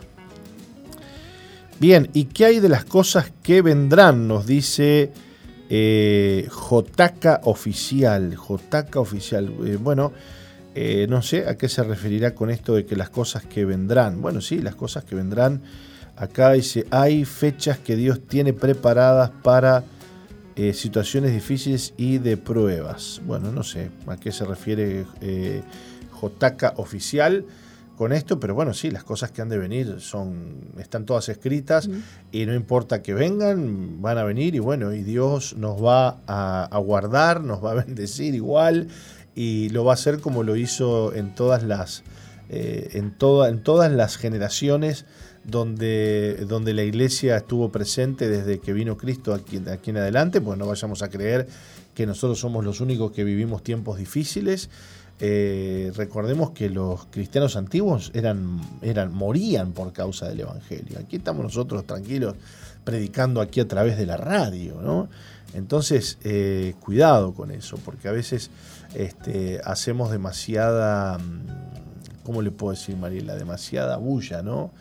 Y, bueno, y, realmente somos bendecidos. Creo que lo importante es que nos encuentre con fe, cómo nos encuentran esos tiempos, ¿no? Claro, claro, y, esa pregunta que dice, ¿hallará fe en la tierra el Señor cuando venga, no? Así que bueno, lo importante es que tú tengas fe, que creas, que estés bien parado y que hagas lo que tengas que hacer. Estás haciendo lo que Dios te ha mandado a hacer, este, estás eh, haciendo lo que Dios quiere que vos hagas si estás en su voluntad, no tengas miedo, no te preocupes. Preocupate por estar en la voluntad de Dios, porque en la voluntad de Dios este, estamos bien. Estamos bien. Fuera de la voluntad de Dios es cuando empieza a armarse el lío y cuando empezamos a, a, vivir situaciones difíciles, ¿no? ¿Por qué asiente usted con la cabeza, Porque es así, tal cual lo dice usted, pastor. Si estamos en Cristo y estamos en Él, no hay ningún problema. O si los hay, los podemos sortear con su gracia. La cosa es cuando estamos del otro lado. Exactamente, eh, lo que le pasó al hijo pródigo, ¿no? Que se fue de la voluntad del padre y y bueno, así, así le fue también. Bueno, Yolanda Coitiño nos dice una bendición escuchar por las mañanas este programa. Dios les bendiga. Bueno, Dios les bendiga a ustedes. ¿eh? Les recordamos, Mariela, entonces que este fin de semana tenemos el último encuentro online, online del año. Así que anótese, inscríbase. 095-333-330. Les recordamos también que hoy miércoles tenemos la proyección eh, de la película Víctor. Es una película cristiana de valores eh, y que se está proyectando como lo hacemos todos los miércoles, por supuesto protocolo de por medio, todos los cuidados y de paso ya colaboramos con el próximo campamento con un bonito de 100 pesos nada más la película.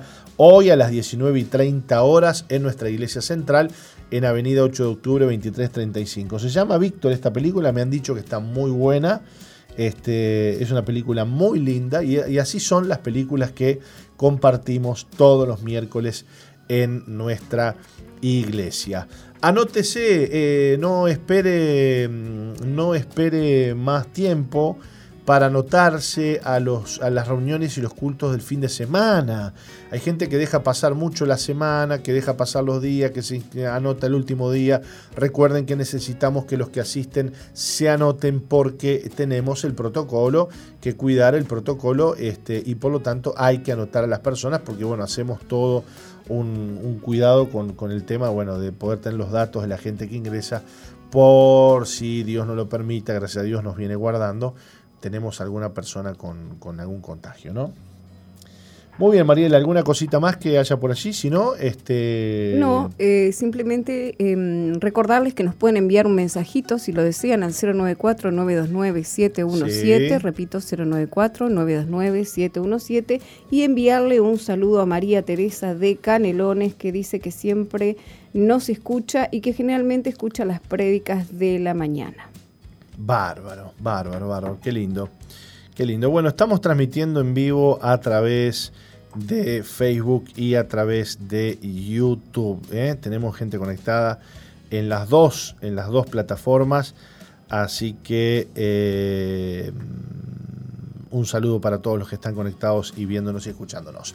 Nos vamos a ir a una brevísima pausa y en el próximo bloque vamos a estar conversando con Antonella Galeano. Ella nos cuenta hoy su historia, su testimonio, cómo Dios le ha cambiado la vida. Eh, y hoy, bueno, nos va a contar acerca de eh, todo lo sucedido, toda la obra maravillosa que Dios ha hecho en su corazón, en su vida y cómo está terminando este año. No cambies, ya volvemos con Misión, Vida. Sigue al apóstol Jorge Márquez en su fanpage en Facebook, Jorge Márquez.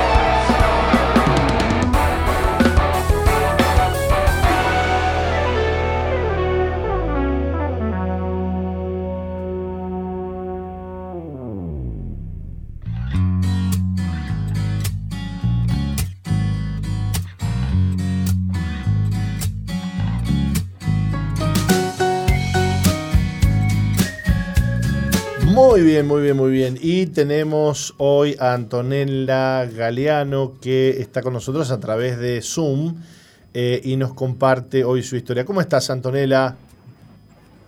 Hola, Pastor. Bien, ¿y tú? Muy bien, muy bien. Contento de recibirte y, de que hoy nos puedas contar eh, tu testimonio, tu vida. Así que le vamos a pedir a Mariela que nos lea un poquito tu historia y conversamos. Antonella nos cuenta que creció junto a su padre, madre y una hermana menor. A los 12 años, sus padres comenzaron a asistir a una iglesia evangélica, por lo que desde esa edad le hablaron de Jesús. Tiempo más tarde llegó el hermano varón. Cuando tenía 16 años, sus papás comenzaron a pastorear un anexo de la iglesia, por lo que se sentía presionada a hacer de determinada manera por ser la hija de los pastores. Con aprobación de sus padres se puso de novia, pero resultó una relación ni sana ni santa. Así pasó casi tres años de su vida sirviendo en pecado, haciéndolo por obligación para agradar a sus padres más que a Dios. A los 19 años comenzaron a congregarse en otra iglesia y Antonella lo vio como una oportunidad de Dios para empezar de nuevo. Decidió terminar con su noviazgo, por lo que se sintió totalmente aliviada y comenzó a buscar realmente a Jesús. Por primera vez experimentó su poder, su perdón y comenzó a servir en santidad. Ese año asistió como maestra a un campamento de niños donde conoció a un joven con quien comenzó una relación y por un tiempo dejó de asistir a la iglesia se sentía sola, triste y que había decepcionado a Dios, por lo que a los pocos meses se casó para ordenar su vida delante de él. Por un tiempo volvía a congregarse y se volvía a alejar hasta que hace poco sufrió la pérdida de un embarazo. Pero aún en medio de esa crisis sintió que Dios estaba con ella y comenzó a ver una unidad eh, de perdón, comenzó a ver una unidad que nunca antes había visto en su matrimonio. Hoy puede contar que tuvo un aborto espontáneo sin llorar, puede ver cómo la palabra de Dios se cumple en su vida. Volvió a servir en la iglesia y está predicando en reuniones en casa de familia junto a su esposo. Están felices con el anhelo de no volver atrás nunca. Hace unos meses se reconcilió con Cristo y puede decir que hasta aquí Dios ha sido bueno. Bueno, Antonella, ¿es verdad todo esto que dice tu, historia aquí? Sí, es verdad. Todo. ¿Cómo eh, el ser hijo de, pastores o de cristianos no te hace no te hace santa, ¿no? No te hace santo. Exactamente. No.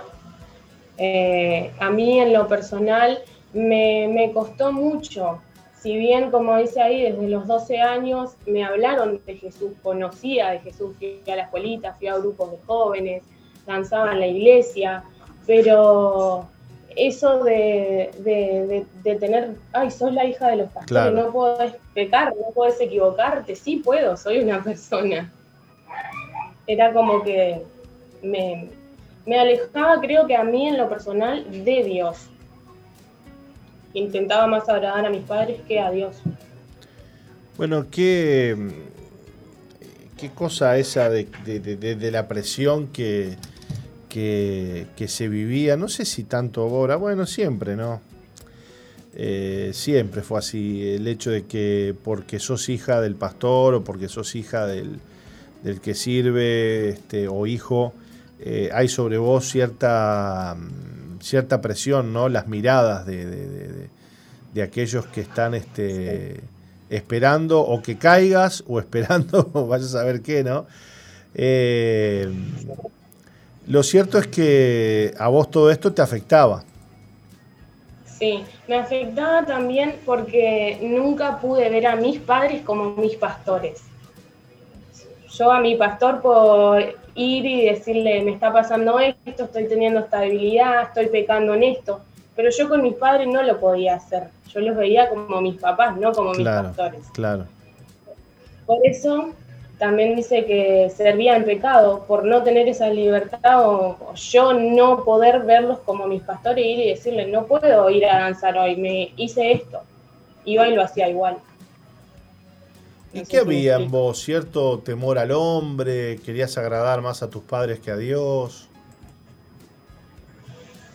Sí, básicamente sí, era, eh, no sé, no, pude ver a mis padres como mis pastores. Y, por eso no, no... Y eso te alejaba de Dios también, ¿no? Porque... Claro, claro, porque servía en pecado, porque tenía una vida, una doble cara. En la iglesia me paraba, danzaba, todo lindo, y atrás hacía cualquier cosa, pecado. Wow. ¿A dónde te llevó eh, todo esto luego?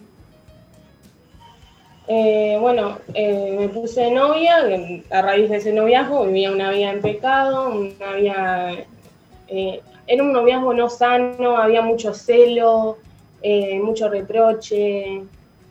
Todo lo que no es algo sano, bueno, había yo en mi noviazgo, eh, hasta que un día decidí terminarlo porque no, no aguantaba más, o sea, no, no, era, no vivía feliz, no era algo feliz. Cuando mis padres se cambian de iglesia, yo decido cambiarme de iglesia con ellos, el que era mi novio no quiso irse a esa iglesia, y, recuerdo que cuando fuimos a la iglesia, eh, un pastor oró por mí y me dijo, no hagas planes de noviazgo ni de estudio sin mí, o sea, sin Dios. Claro. Y fue como un, un choque o tal vez lo que yo estaba esperando de, tener una confirmación de Dios de que me dijera, no, no está bien lo que estás haciendo. No fue fácil terminar con ese noviazgo, eh, porque terminaba y al mes sentía que lo extrañaba y volvía. bueno, hasta que lo pude cortar, lo pude sacar de mi vida y me sentí libre, me sentí sana, me sentí en santidad después de tanto tiempo. Qué fuerte, ¿no? ¿Cómo, eh, cómo cuando uno no tiene una buena relación con Dios termina cayendo en relaciones enfermizas, ¿no? Sí, sí, totalmente queriendo hacerte creer a vos misma, yo me hacía creer que estaba todo bien, que, bueno, que algún día me iba a casar y el pecado iba a quedar atrás, pero no me daba cuenta de todo el daño que me estaba haciendo todo ese tiempo.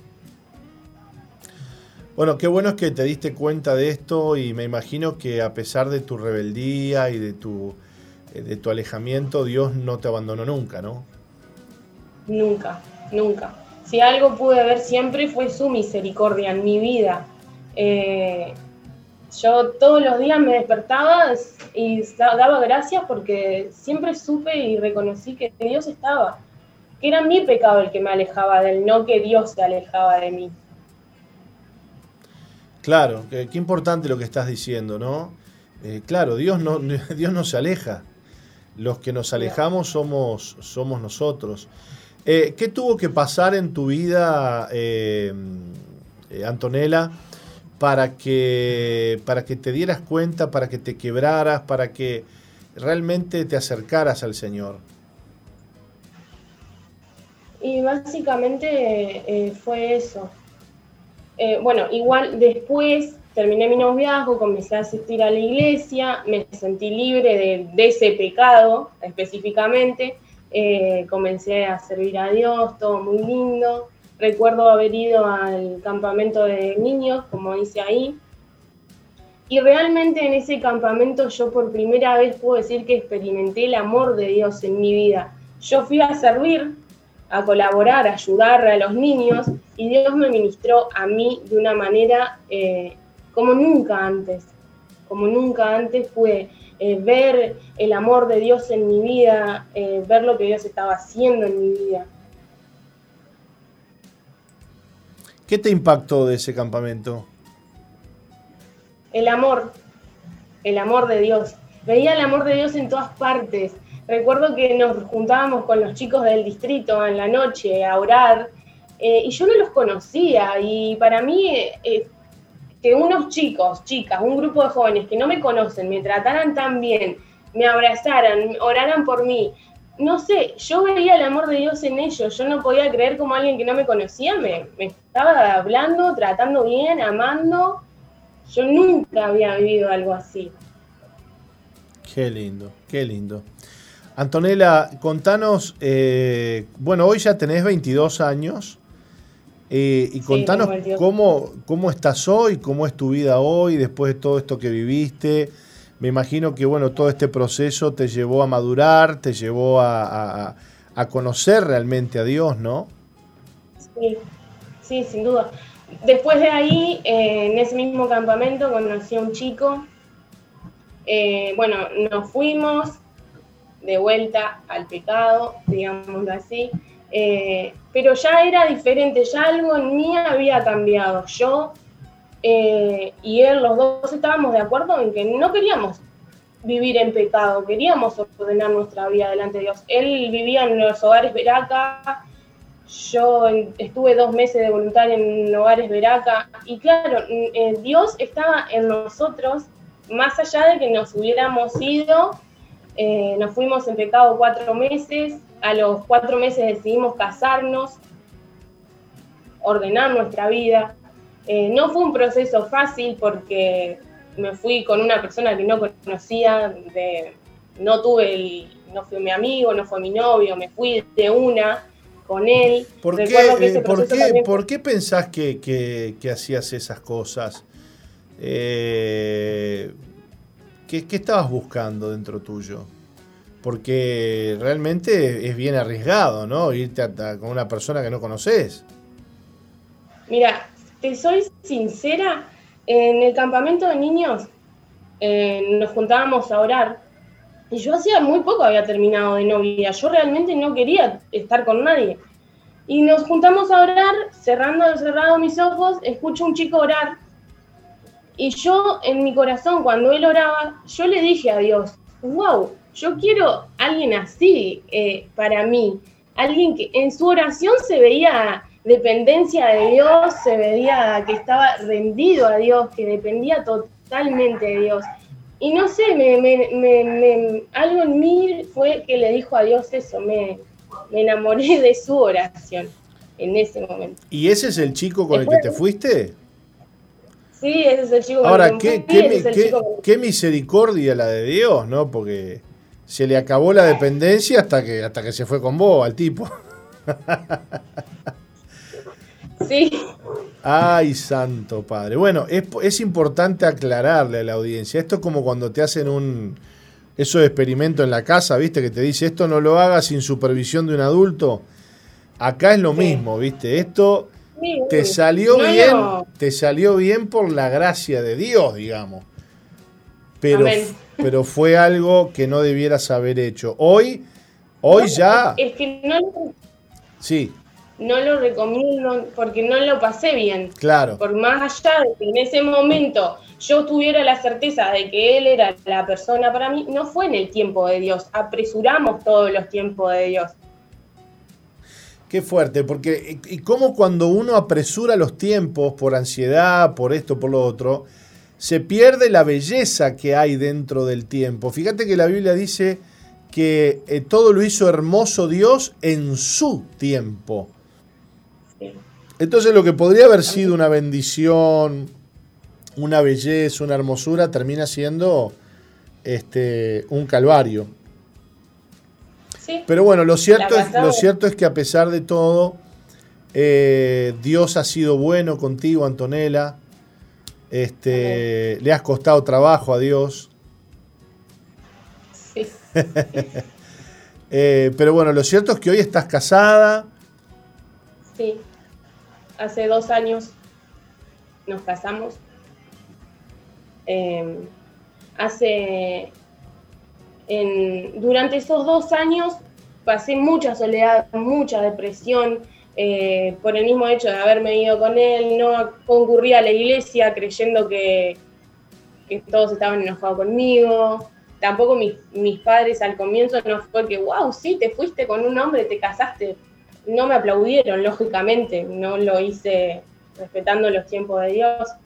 Entonces todo eso empezó a, llenarme, me empecé a llenar yo misma, me alejé de todo el mundo, eh, me empecé a llenar de soledad, de rechazo, me enojaba por todo, lloraba todo el tiempo.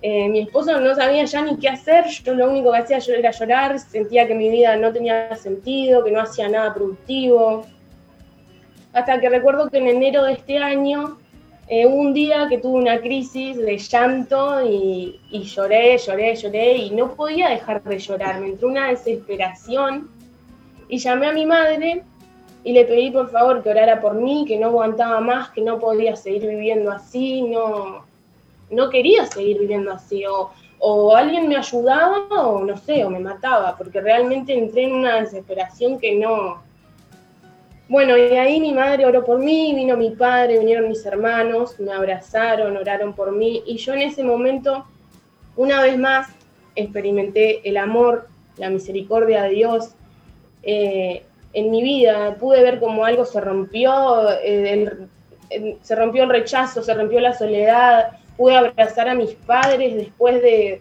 de yo alejarme de ellos. Porque pude notar que era yo la que me alejaba de las personas, no que yo no le importaba a las personas, sino que yo me estaba cerrando. Claro. Ese mismo enero, desde este año, eh, fuimos al campamento de jóvenes de Veraca con mi esposo. Eh, ese día tomamos la decisión de ir al campamento, no teníamos plata, no teníamos nada, no sé, yo tenía que ir al campamento, yo necesitaba un tiempo eh, para mí, para Dios, necesitaba que Dios me hablara y así fue, una vez más, fui al campamento y me vine diferente, nos vinimos diferente porque fuimos como matrimonio. Eh, allí fue cuando me volvemos del campamento, me entero que estoy embarazada y todo venía súper lindo, todo venía súper feliz, estaba toda súper sana, hasta que en abril eh, ocurrió el, el aborto espontáneo, que no lo esperaba, no lo esperábamos. Eh, y allí recuerdo que cuando el médico me dio la noticia, me dijo, eh, estás perdiendo, el feto no tiene vida. Yo recuerdo eh, que fui a un baño, me miré al espejo y llorando, lógicamente, me puse triste, le dije a Dios, yo no te voy a preguntar por qué, por qué a mí, por qué me está pasando esto a mí. Yo quiero saber el para qué de esto. Porque creo firmemente que todas las cosas nos ayudan a bien, como dice su palabra.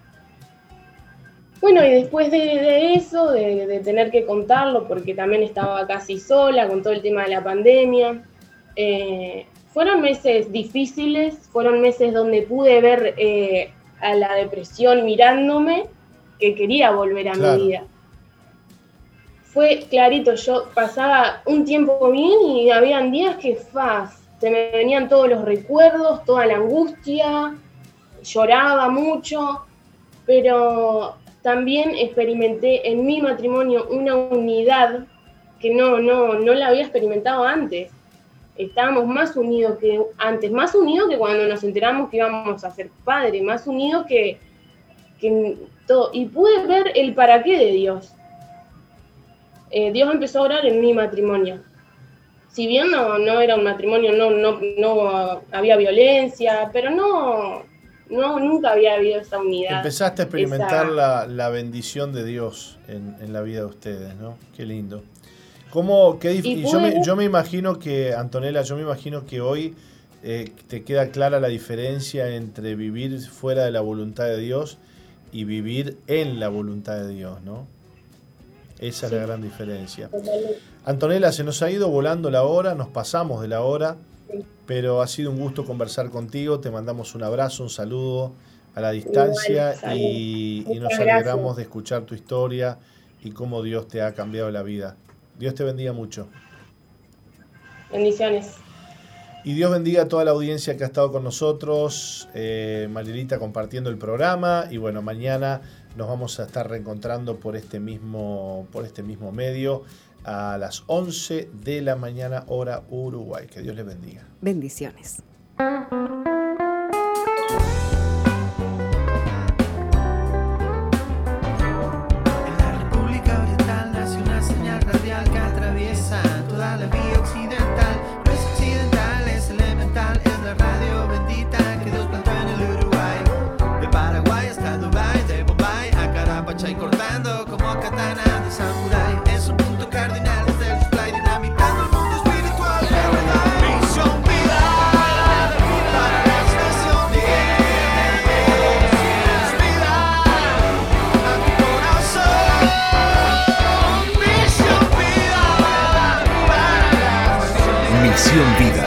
Iglesia que Dios plantó en Uruguay para que juntos alcancemos lo imposible, presentó su programa exclusivo que conduce el apóstol Jorge Márquez.